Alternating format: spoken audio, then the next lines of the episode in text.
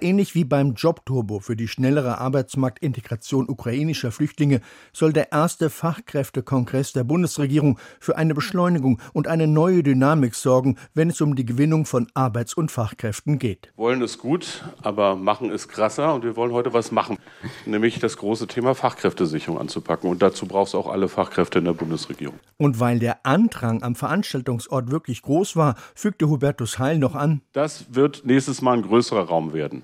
Und das hier wird die größte deutsche Fachkräftemesse, weil wir gemeinsam Wirtschaft, Sozialpartner, Bund, Länder und Kommunen diese großartige Aufgabe miteinander stemmen wollen. Und man werde auch beim Thema Fachkräfte beweisen, dass das Untergangsgerede über Deutschland keine sachliche Grundlage habe, wenn man die vorhandenen Potenziale heben könne, betonte Heil.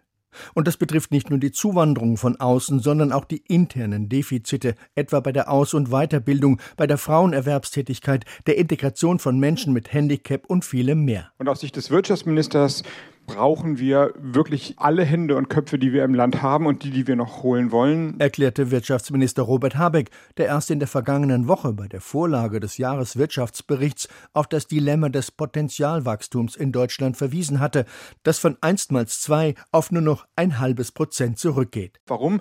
Es fehlen uns die Hände und die Köpfe. Da soll und will sich dieser Kongress als Impulsgeber verstehen, sagt Daniel Terzenbach, Vorstandsmitglied der Bundesagentur für Arbeit und mit guten Beispielen Beispielen auch zeigen, dass es anders gehen kann.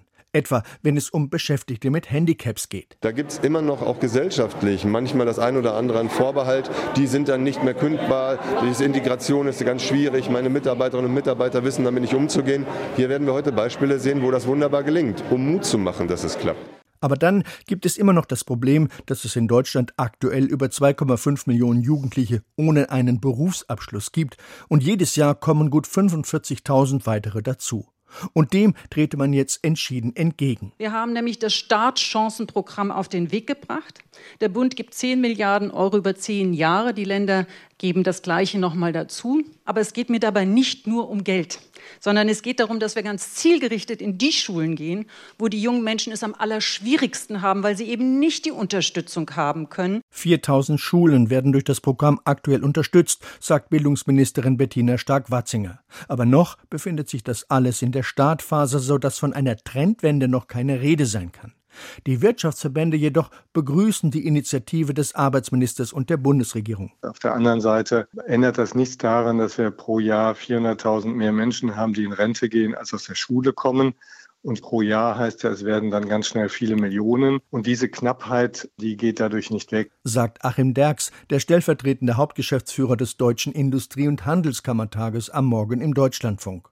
Das sei allein aber durch Fachkräfte aus dem Ausland nicht zu kompensieren. Dann sind wir bei längerer Beschäftigung älterer, aber auch bei mehr Stunden für Teilzeitkräfte, um hier das Angebot zu erhöhen. Und auch das gehöre zu den Herausforderungen, um den Arbeits- und Fachkräftemangel perspektivisch zu lösen.